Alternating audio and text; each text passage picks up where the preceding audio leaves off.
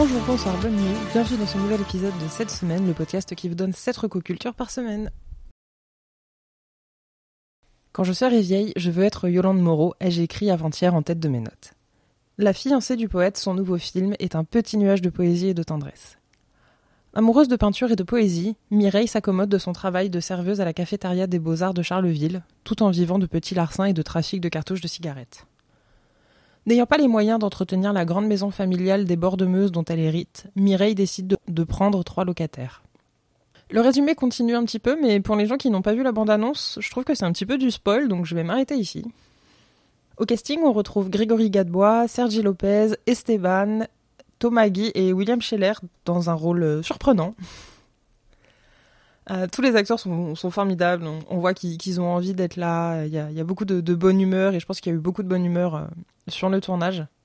Euh, ils ont tous réussi à choper ce, petit truc de, personnes un peu, larguées par la vie mais qui parviennent quand même à trouver de la beauté au milieu du chaos et dans la solidarité.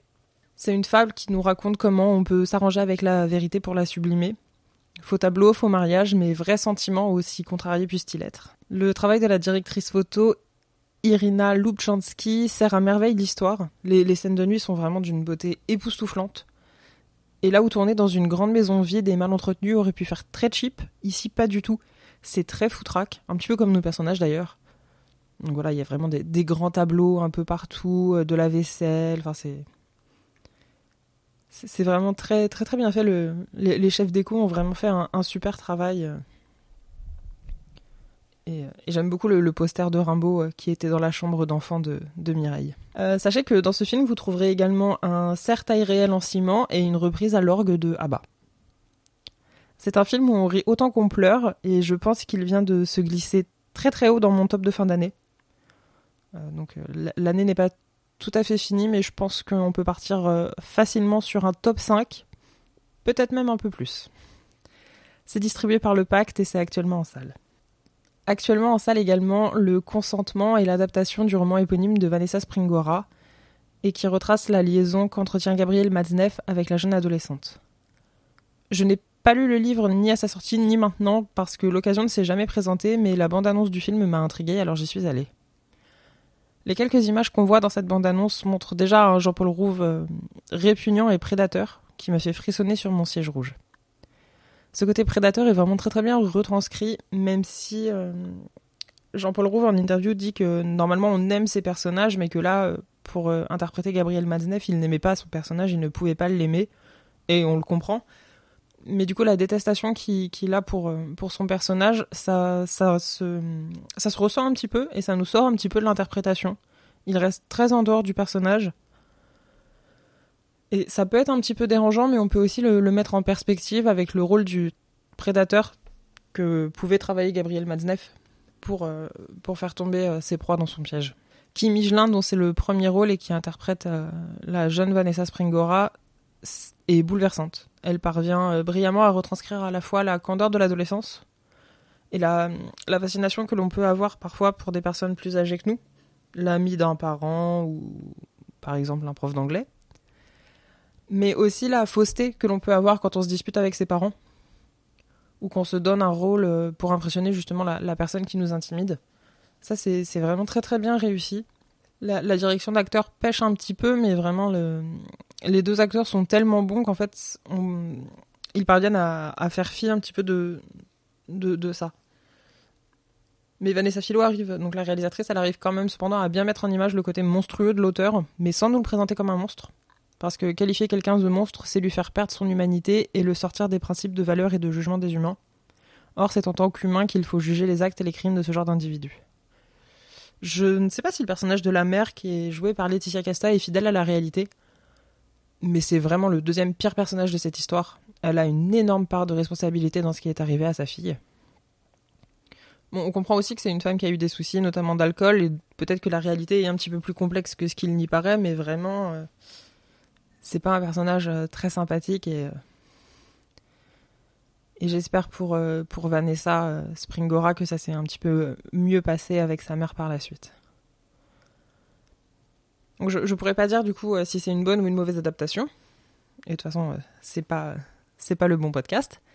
Mais c'est plutôt un bon film même s'il n'apporte rien de révolutionnaire au 7e art et qu'il a plein de petits défauts qui sont plus ou moins dérangeants. Ça m'a pas dérangé pendant le visionnage, mais c'est vrai qu'à posteriori, quand on repense au film, il y a vraiment des, des tics de mise en scène qui sont assez lourds, notamment autour des, des, scènes de sexe. je ne sais pas si elles étaient toutes nécessaires ou si c'était nécessaire de les faire comme ça, mais ça, ça ne sert trop à rien de, de revenir sur ce petit détail. le, film est fait, ce n'est pas moi qui l'ai fait, et, euh, et s'il est sorti comme ça, c'est qu'il convenait euh, à sa réalisatrice, et c'est le, principal. L'affiche, par contre, elle, elle est vraiment très très belle. Elle est assez dérangeante aussi quand on connaît le, sujet du film. Euh, mais en tout cas, voilà, c'est une affiche qui, qui fonctionne très très bien, je trouve. C'est distribué par Pan Européenne et SND International, et comme je le disais, c'est actuellement en salle. Si le thème de In the After n'est pas très original, je trouve que l'écriture vient contrebalancer ça, un peu euh, comme pour la recommandation dont je parlerai après d'ailleurs. Je ne sais pas si c'est le hasard de ma pile à lire ou si les éditeurs ont enfin compris qu'on voulait des écritures intéressantes plutôt que des jolis concepts un peu bancals. Oui, la passeuse de mots, c'est toi que je regarde.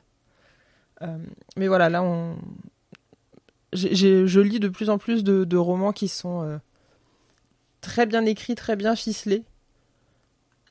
Même si les, thèmes et les, histoires sont plus simples, entre guillemets, plutôt que des, histoires voilà, où ça part dans tous les sens et où l'histoire euh, pêche totalement à côté et du coup euh, nous, sort de l'histoire. Donc, In the After, c'est un roman de Dimitria Lunetta. Et le résumé, c'est ça.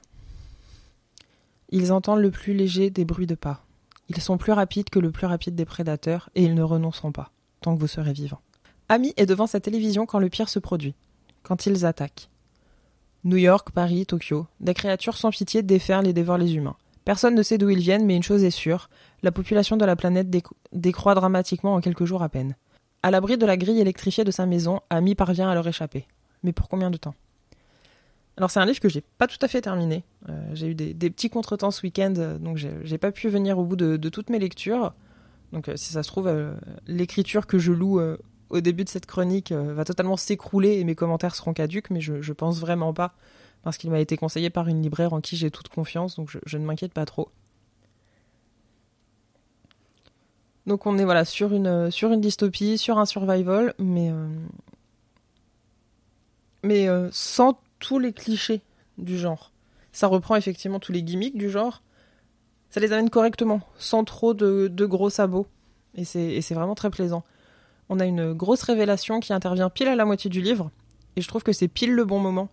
Parce qu'on a eu le temps de bien installer la situation d'Amy et de comprendre quelles pouvaient en être les limites. Voilà, on n'allait pas passer 500 euh, pages sur juste une personne euh, qui est dans une, maison euh, et qui, doit et qui doit tout faire pour survivre. Non, non, voilà, un moment, elle parvient à en sortir. Et ça n'arrive pas trop tôt non plus, puisque des fois, on a des, grosses révélations comme ça au bout de 50 pages, et du coup, on n'a pas eu le temps de, bien s'installer dans la situation et de bien apprendre à connaître les personnages. Là, le, timing est parfait. Euh, il y a un tome 2 aussi, euh, j'espère qu'il sera aussi plaisant à lire. Donc c'est paru chez Pocket Jeunesse et ça fait 476 pages. Le Pont des Tempêtes de Daniel L. Jensen est, comme je le disais pour le livre précédent, très plaisant dans son écriture. On évite de tomber dans les clichés éculés du genre qu'on pourrait redouter à la lecture du résumé.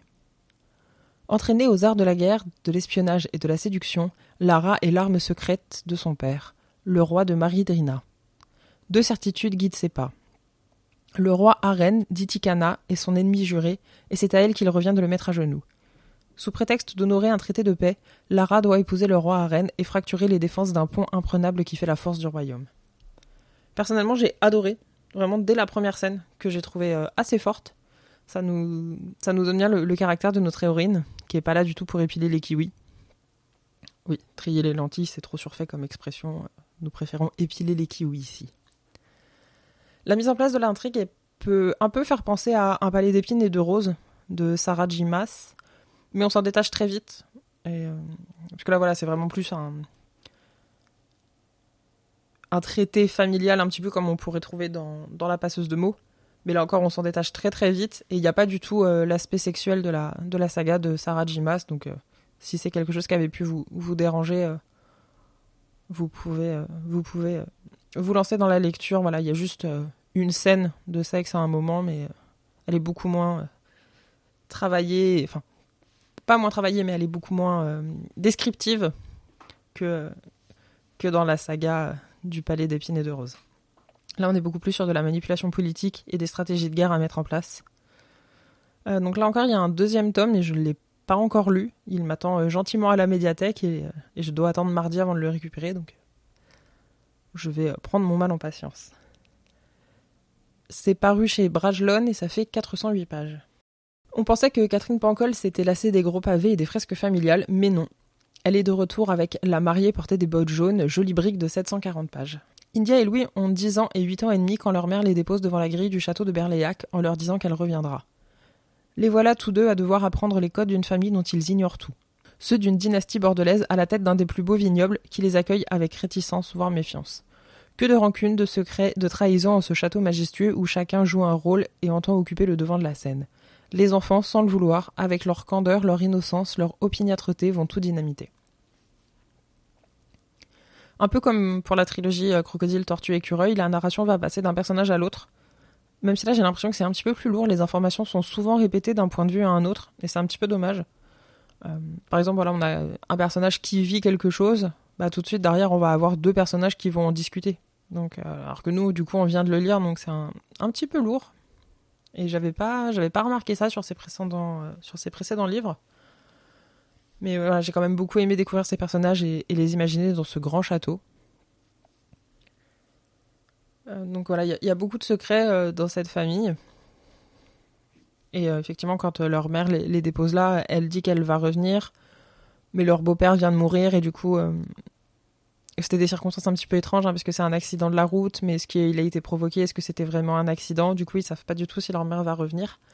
Et une, des, une citation qui m'a beaucoup touchée, c'est un petit dialogue justement entre le frère et la sœur.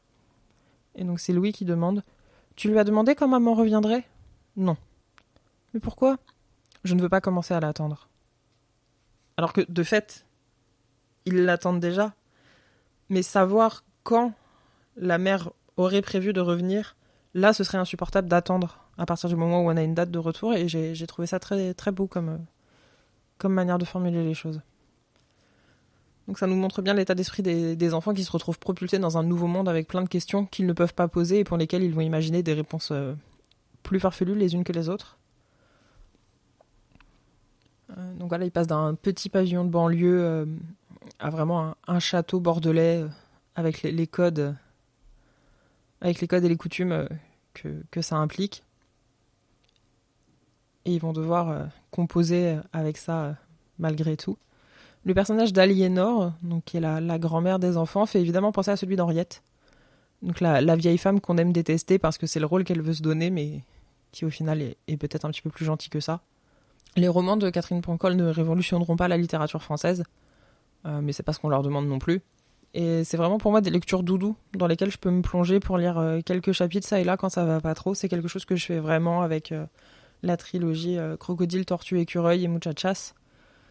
C'est voilà, c'est vraiment des personnages que j'ai envie de connaître dans la vraie vie.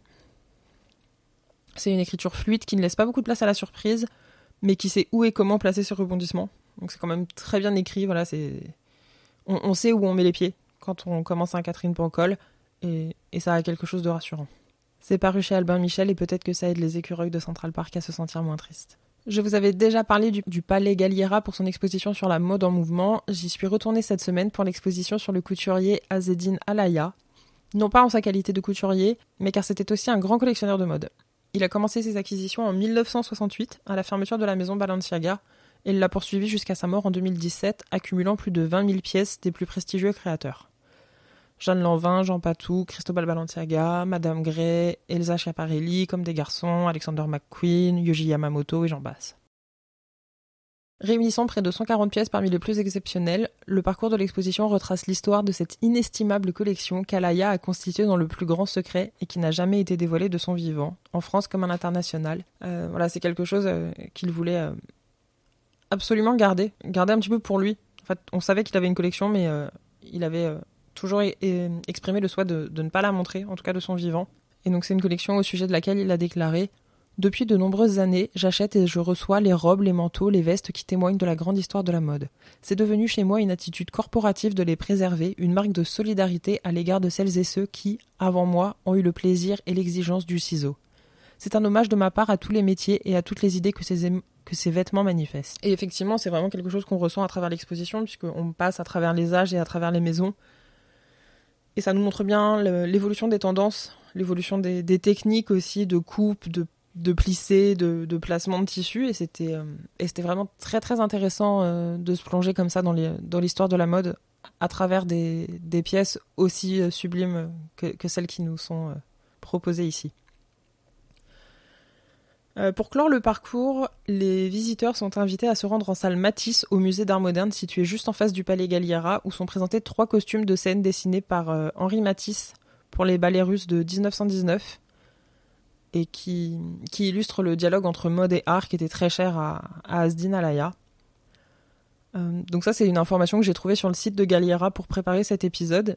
Et ce qui est très dommage c'est que moi qui ai fait le musée d'art moderne juste avant d'aller au palier Galliera, je vous parlerai du musée d'art moderne la semaine prochaine, bah en fait j'ai vu aucune indication en ce sens. Ni au musée d'art moderne, ni au palier Galliera. Euh, j'ai jamais vu euh, que l'exposition de Galliera se, continuait au, musée d'art moderne, donc je trouve ça un petit peu dommage. Je ne sais pas s'il y a un problème de communication ou si vraiment moi j'ai juste pas vu les panneaux. Mais du coup voilà, si vous voulez aller voir l'exposition, sachez-le. Euh, voilà, il y a une petite partie hors les murs. Donc c'est jusqu'au 21 janvier 2024 au 10 avenue Pierre 1er de Serbie dans le 16e arrondissement. Et on termine avec une recommandation un petit peu particulière, puisque j'en profite un petit peu pour faire ma pub. Entité cosmique ou simple mortel, Lovecraft Therapy vous propose de revenir sur la vie et l'œuvre d'Howard Philip Lovecraft. C'est un podcast qui vient tout juste de sortir son premier épisode et que j'ai l'honneur de co-hoster avec Frédéric. Le projet, c'est de retracer toute l'œuvre de l'auteur de Providence dans l'ordre chronologique et de mettre cette œuvre en perspective avec sa vie, parce que la majorité des gens n'en sait pas grand-chose, et que c'est un auteur qui est souvent caricaturé, à tort ou à raison, c'est ce qu'on va essayer de découvrir tous les deux. Je ne paraphrase pas davantage l'épisode 0 dont je vous mets le lien en description si vous voulez en, savoir plus sur le projet. C'est dispo sur toutes les plateformes d'écoute, ou presque. Et c'est ainsi que se termine cette semaine. N'hésitez pas à me dire ce que vous, vous avez découvert cette semaine, à me donner vos retours sur ce que j'ai présenté en commentaire. Le lien du compte Instagram est dans la description. Bonne semaine, à lundi prochain.